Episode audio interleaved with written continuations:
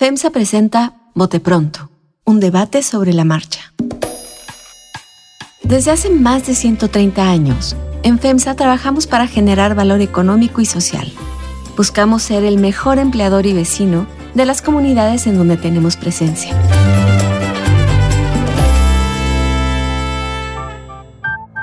¿Qué tal? ¿Cómo están?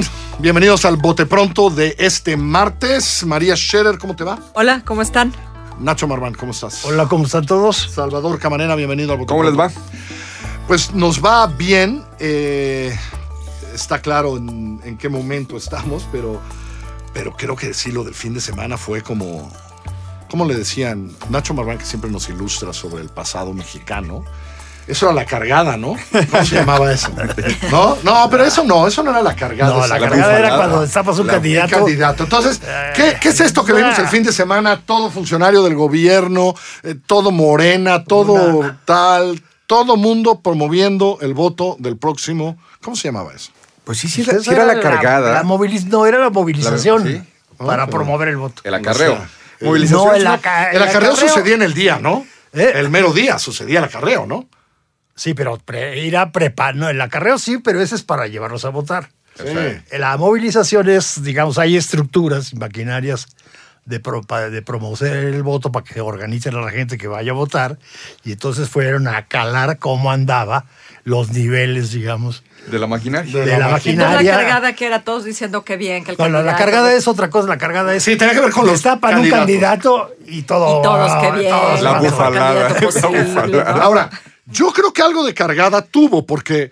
Pues Arranca tú. María, porque pues ahí estaba Claudia abrazándose y tomándose selfies con algunos morenistas, Adán No, Augusto pero en diciendo. ese sentido- Adán Augusto diciendo, aquí estoy yo también, voltenme a En ver. ese sentido, la cargada era con Andrés. Exacto. Veme, veme que aquí estoy. Andrés. No, no, no para un candidato O sea, nuevo. Ricardo Monreal ya lleva dos artículos iguales entre lunes y martes diciendo qué maravilla es esto de la... Qué emoción me da la revocación de mandato. María, ¿cómo, cómo viste? eh? Todos quieren quedar bien con el señor presidente, ¿no? Sí. Bueno, perdón por la expresión, pero no, no se me ocurre una mejor manera, ¿no? O sea, ya venían todos manifestándose, digamos, pero el fin de semana se encueraron, ¿no? Se deschongaron, vamos a decir.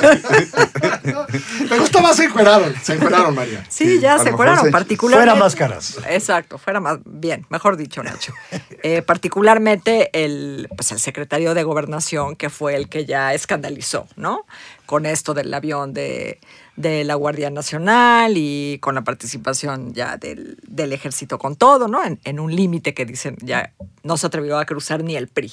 Entonces sí, con todo. Si no es cargada, pues sí fue un, el último empujón, ¿no? Porque se dice por ahí, nosotros que de repente nos cuentan cosas, se dice por ahí que el presidente sí les pidió a todos traer números muy serios para el domingo, ¿no? Carlos, la vez pasada, este es el segundo ejercicio que se hace de esta naturaleza, eh, en cuanto organizado por el INE, eh, consulta me refiero, revocación es la primera vez, por supuesto. Pero la vez pasada era sobre los expresidentes, una bola de señores este, pues, que andan por ahí, unos en Madrid, este, pues ahí en el barrio Salamanca seguramente eh, muy divertidos, otros pues digamos que en Twitter. Ahora es sobre el presidente de la República, Andrés Manuel López Obrador, único, sereno, majestuoso, total, titular del Ejecutivo Federal. Entonces el presidente López Obrador, mira, yo creo que le leen la, mente, Carlos, para ser muy exacto. Yo creo que todos los gobernadores, tiene más de la mitad de los gobernadores del país, todos los gobernadores dijeron, a ver, chécate, chécate por ahí, ¿cuántos votos sacó mi presidente en el 2018 aquí, aquí en Baja California? ¿Tantos? Eso- esos queremos el domingo. Esos queremos ese domingo. Entonces, ¿por qué? Porque si fueron 7 millones a votar en la consulta por los expresidentes, eh, ¿a quién más le da que los presidentes no, ahora sí que no levanten un suspiro? Pero el presidente López Obrador levanta muchos suspiros y eso va a quedar de manifiesto el mismo domingo de Ramos en la noche. Eso va a ser una fiesta cívica, Carlos. Es la última vez que está en la boleta. El- no, no, ojalá, ojalá, fírmamelo. Ahora, fírmamelo. ahora, Nacho, Yo no creo que, haya tenido que, que hayan tenido que interpretar mucho. Ah, no.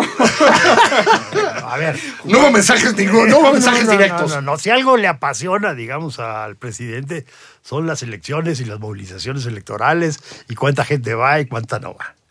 como todos ustedes saben, el presidente hace encuestas, pues cuando menos cada semana, si no es que diario.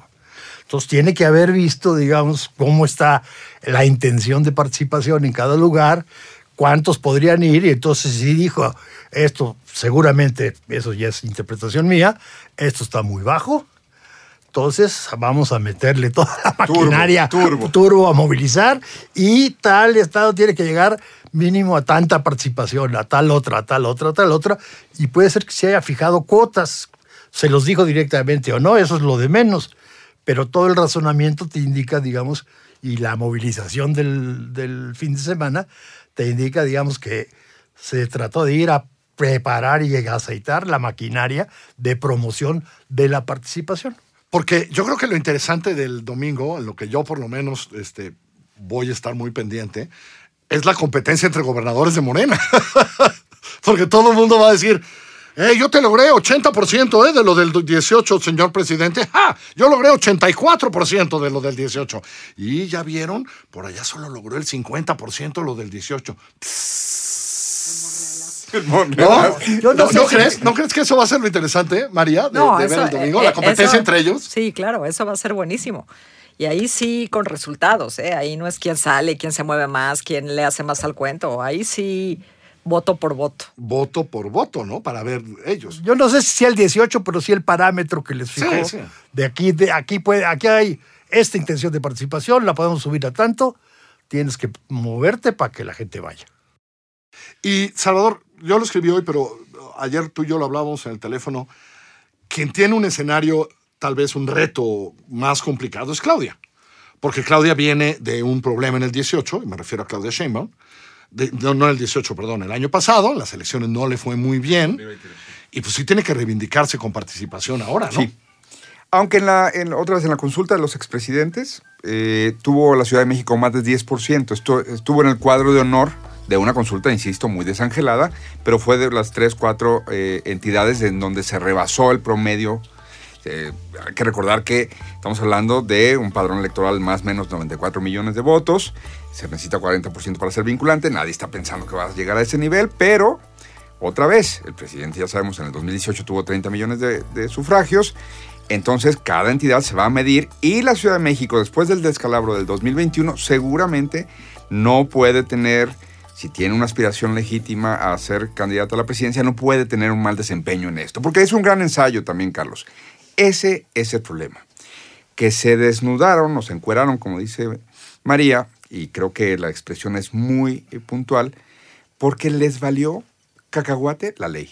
A todos, Sí. a todos. Que a si los el INE, miembros- que si la Corte, que si el Tribunal. a, a la- a los miembros de las Fuerzas Armadas, al eh, secretario de Gobernación y uno que no es un florero, uno que sí ejerce. Por supuesto, al líder del, del partido, pues que estaba muy feliz con eso, con un general al lado y con un eh, secretario de esa Con un avión. ¿eh? Deje el secretario con un avión. y con un, con un avión. Entonces creo que esto, que tiene mucho de folclore, de realpolitik, y también es un pésimo precedente rumbo a las otras elecciones. El presidente está muy claro que no importa qué línea se cruce, hablando de líneas legales, tiene que sacar un buen resultado. Y tenemos a funcionarios operando literalmente la movilización, maquinaria, lo que sea. Eso es un delito y no menor, y es un mal precedente frente, pues entonces, ¿qué van a hacer en el 2024? Si ya el secretario de Gobernación es el porrista mayor. ¿Tú cómo lo ves? A ver, yo creo que le decir, yo estoy de acuerdo con Salvador en cierto grado, pero no, no hay que compararlo con una elección porque aquí no hay competencia ni hay distribución de puestos. Aquí lo que me- a mí me llama la atención es en un ejercicio que pues, todos sabíamos que era absurdo, que no tenía el caso, que es una buena propuesta para cambiar de régimen hipotéticamente, pero que simple y sencillamente para, como ejercicio de ratificación para alguien que no están cuestionando para que se vaya, se volvió en lo que se volvió y cayó, yo creo que López Obrador cayó en la trampa de una movilización bastante bien articulada, al menos a nivel mediático, de los anti-AMLO, decir, la mejor manera de hacerte daño es que no haya participación. Y entonces él sí sintió, digamos, que la, la no participación le puede afectar en términos de fuerza y de movilización política. y le echó toda la carne al asador para la participación. Toda la otra parte, digamos, de las reglas electorales y demás son para la disputa de puestos y demás. Pero es le- ilegal. Eh, sí, sí, pero Sí. eh, Es que ahí. sí, eh. sí, sí. Yo, yo sí estoy de acuerdo con Salvador en términos de que, a ver, es ilegal a partir de que sí me parece un poco un absurdo nuestras leyes que hemos constreñido de una manera las elecciones que ya no parecen elecciones. O sea, sí me parece un absurdo todo. Hay partes de nuestra normatividad electoral que son de verdad un absurdo y que vienen pues de nuestra triste memoria de hace muchísimos años, ¿no? Pero, pero de que sí está la, la ley es la ley y dice lo que dice, ¿no? Pero- pero- No, pero, pero- pero- pero el, el punto importante a mí me parece que es eh, eh, el que señala Salvador. Si no hay ningún cargo en disputa, imagínate lo que va a Cuando suceder haya. cuando lo haya, ¿no? Lo que Y estamos el- viendo pues, son cacahuates frente a lo que vamos a ver, a lo mejor este mismo año y a lo bestia en el 24. ¿Y la movilización para seguir la figura de Nacho, la maquinaria? Dinero. Mover esos esquemas de participación amerita dinero. No solo mueven almas, también se necesitan recursos para mover esas almas. Y yo creo que la austeridad republicana no tiene mucho. Lo tienes. Ahí, ahí no ahí no. Ahora sí me pusiste buenas. Ahí, ahí- ahí- ahí no. Pero es parte, insisto que es parte del absurdo. O sea, la restricción para el caso de la revocación, de no participar del gobierno, es precisamente porque en el supuesto de que la pide una oposición que lo quiere, que lo quiere, y entonces le cortas, digamos, al gobierno la posibilidad de publicidad. Claro. Cuando entras al absurdo del que, que la promueve eres tú, pues ¿cómo vas a promoverla si no tienes instrumentos para promoverla? Pues porque en principio no la debería O sea, promover. Es parte no la del absurdo. promover, Eh, pues. eh, ahí, Es un está, ahí, ahí es do- ahí es ahí es donde Sí. absurdo. Pero insisto, en la austeridad Es- republicana no va a haber. No va a haber dinero. Es ahí donde Ahora, está el absurdo. y, y la otra pregunta es porque el INE, el INE, el INE muchas veces en estas cosas actúa post, ¿no? Es decir, las investigaciones son post elección. ¿Tú ves al INE haciendo investigaciones, denunciando, María? Eh, poniendo multas, etcétera, etcétera. No, claro. Sí los ves. No, pues el, el INE, o por lo menos algunos consejeros del INE, pues ya están de cabeza, ¿no? Con un papel, creo que hasta pasado de la raya, ¿no? Con, en, un, en- en un papel de, de opositor eh, franco, em, desestimulando la, la revocación en algunos casos, que es algo que tampoco, que tampoco le, le toca. Entonces, si el INE, algunos consejeros, insisto, no, no, no el instituto, ¿no? Pero si, si en lo individual algunos consejeros se toman estas atribuciones que no tienen, pues las herramientas legales que sí tienen, ¿no? Para castigar estos comportamientos, pues por supuesto que los van a, que los van a utilizar. Pero a ver, esa ahí, guerrita, ahí esa no está- guerrita va, esa guerrita va. No, pero Ahí- también, ahí- es que- también la oposición ha hecho denuncias. También el Sí, sí, sí, no sí. puede dejar pasar las denuncias así Pero ahí también tiene sus bemoles de cómo, cómo lo van a poder armar. Porque todas esas denuncias van no sobre un candidato o sobre un partido. Y es ahí sobre lo que haces. Entonces, aquí, ¿a quién vas a acusar y de qué? Pues vas a tener que acusar a la autoridad de uso de recursos públicos. Pues al presidente. No, Adán, el presidente estaba revisando el tren Maya, muy, muy trabajador. Adán. No, pero es que, de semana, eh, estuvo- digo, el, el fin de semana fue así, la apoteosis, si tú quieres. Pero ha pasado. Pero esto lleva, digamos, de, de- La de- del mañanera, lado del ¿cuántas INE, mañaneras te Del gustan? lado del INE, del lado de Andrés, lleva ya tres meses, digamos. Es, es realmente lo único que le ha hecho publicidad a la consulta. En fin, el domingo, No, entonces. no, no, no, no, Nacho. El periférico, el viaducto, las carreteras. Las carreteras. O sea, yo estuve, en carretera, yo estuve en carretera este fin de semana. Es En impresionante. efecto, no está solo, no está serio, solo. no está Todo solo. el país está Todo el país está pintando cosas por todas partes. Y, y el INE no ha podido detectar quién la pagó. Ah, es que las almas se mueven de manera misteriosa. Pues es que hay un terreno ahí de nadie. O sea, Exacto. ¿Quién, quién está pagando esa ¿Quién pintura? pagó esa, esa espectacular? ¿Quién está además? pagando la pintura? Llegas con el dueño del terreno y dices, no, pues yo no sé. Yo no sé. Gracias, María. Gracias a ustedes, Por- igual. El próximo martes sí va a haber bote pronto, por cierto. Tal vez descansemos en Pascua porque vamos a hablar de cómo le fue en la revocación. Gracias, Nacho Marván. Salvador Cabanera.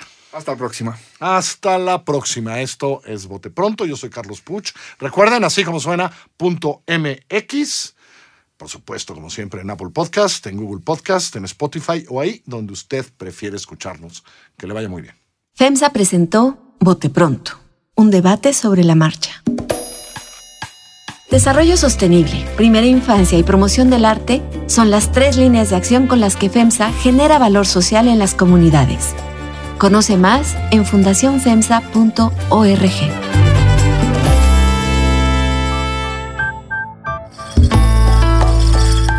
Así como suena y FEMSA presentaron Bote Pronto, un debate sobre la marcha.